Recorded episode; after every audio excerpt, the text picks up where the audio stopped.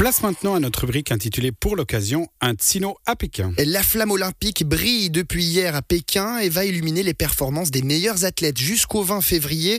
Les premières compétitions sont donc lancées et pour tenter de vous faire ressentir l'ambiance en coulisses, nous retrouvons chaque semaine Pierre Ducret, directeur des opérations du CIO pour les JO. Ce Chablaisien de Vouvry nous parle aujourd'hui des derniers entraînements des athlètes avant les festivités.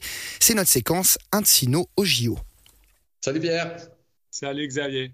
On se retrouve comme chaque semaine euh, pour parler des JO, on le rappelle. Euh, donc tu es sur place depuis le début du mois de janvier. Tu es directeur des opérations pour le CIO pour les Jeux Olympiques. Et, on rappelle également qu'on se connaît depuis de nombreuses années, raison pour laquelle nous allons nous tutoyer durant cet entretien.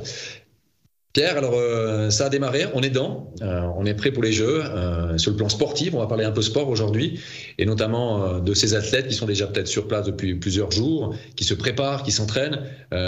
comment est-ce que tu as pu sentir l'ambiance aux différents centres d'entraînement et lieux où, les athlètes se préparent?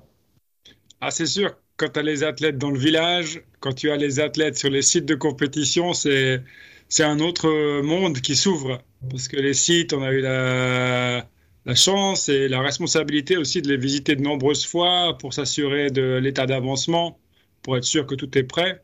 Mais là, tout d'un coup, on voit les meilleurs athlètes du monde en train de s'entraîner dans ces sites.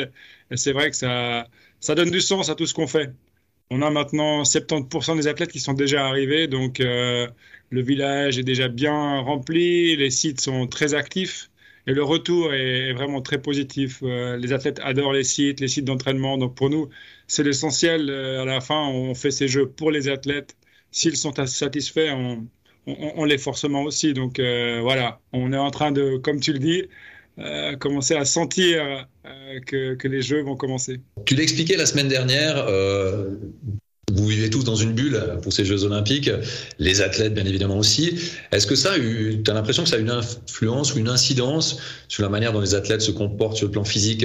Euh, Je pense notamment aux nombreux tests qu'ils doivent subir. Alors, ils sont probablement habitués malheureusement aujourd'hui, mais, mais est-ce que tu sens que ça a un impact sur eux, sur le plan sportif? Honnêtement, je pense que tu l'as dit toi-même, aujourd'hui, euh, sportifs de haut niveau, ils sont appelés dans leur quotidien à être testés, se surveillent beaucoup eux-mêmes, à faire extraordinairement attention. Donc, bulle ou pas bulle, j'ai le sentiment que la, réalité à laquelle ils font euh, face ici, c'est quelque chose qui leur est finalement assez familier. Il y a certainement des choses qui sont un peu différentes, le fait de ne pas pouvoir choisir l'ensemble des endroits où on va, si on veut ne pas être en train de s'entraîner ou de, de, concourir. Donc, euh, effectivement, il y a quelques éléments qui sont différents, mais en tout cas, pour tout ce qui est test et cet environnement-là, c'est relativement familier. Moi, ça fait maintenant un, mois et quelques jours que je suis testé tous les jours. C'est un test euh, oropharyngal, donc c'est dans la gorge. C'est pas du tout désagréable, honnêtement. C'est quelque chose qui se fait euh, très facilement. On avait fait test salivaire à Tokyo. Là, on a ce genre de test. Il y a vraiment une volonté aussi, justement, de, faire des tests qui ne sont pas trop intrusifs pour les participants. Alors, on peut peut-être tirer un parallèle avec les, Jeux de, Tokyo, euh, où on a vécu des jeux très émotionnels. On ne savait pas à quoi s'attendre. Est-ce que toi, tu as l'impression que, ces jeux aussi à Pékin euh, vont avoir une autre dimension, une autre saveur? Moi, je pense l'aboutissement, c'est toujours les Jeux. Le chemin d'un athlète des sports d'hiver depuis 2018 euh, qui mène à 2022, même avec le Covid depuis deux ans, il reste le même. Il y a toujours cette dimension extraordinairement émotionnelle qui est certainement encore transcendé par le Covid, avec les difficultés qu'on peut connaître, le risque de ne pas être là, de tester positif avant de partir, à l'arrivée, même si on a finalement un, quota d'athlètes qui testent positif relativement faible. Mais c'est vrai qu'il y a cette dimension de probablement de pandémie qui rajoute encore au côté euh, aboutissement d'être ici pour, euh, pour concourir. On va te laisser vivre ce début des Jeux Olympiques. Je te propose, on se retrouve la semaine prochaine. On va faire un petit peu le point sur ce qui s'est passé, ce qui va se passer durant la prochaine semaine, cette première semaine des Jeux Olympiques. Et euh, on espère qu'on aura de, très beaux moments d'émotion. Et on rappelle également que tu es donc euh, directeur des opérations pour le CIO pour euh, les Jeux Olympiques. Merci Pierre, à la semaine prochaine.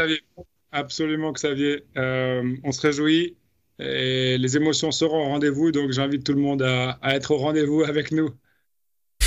Et un Tino au JO, c'était une rubrique que vous pourrez retrouver en podcast sur notre site radiochablais.ch. Et puis on aura également euh, l'épisode 3 de cette Tino au JO la semaine prochaine, Philippe, samedi.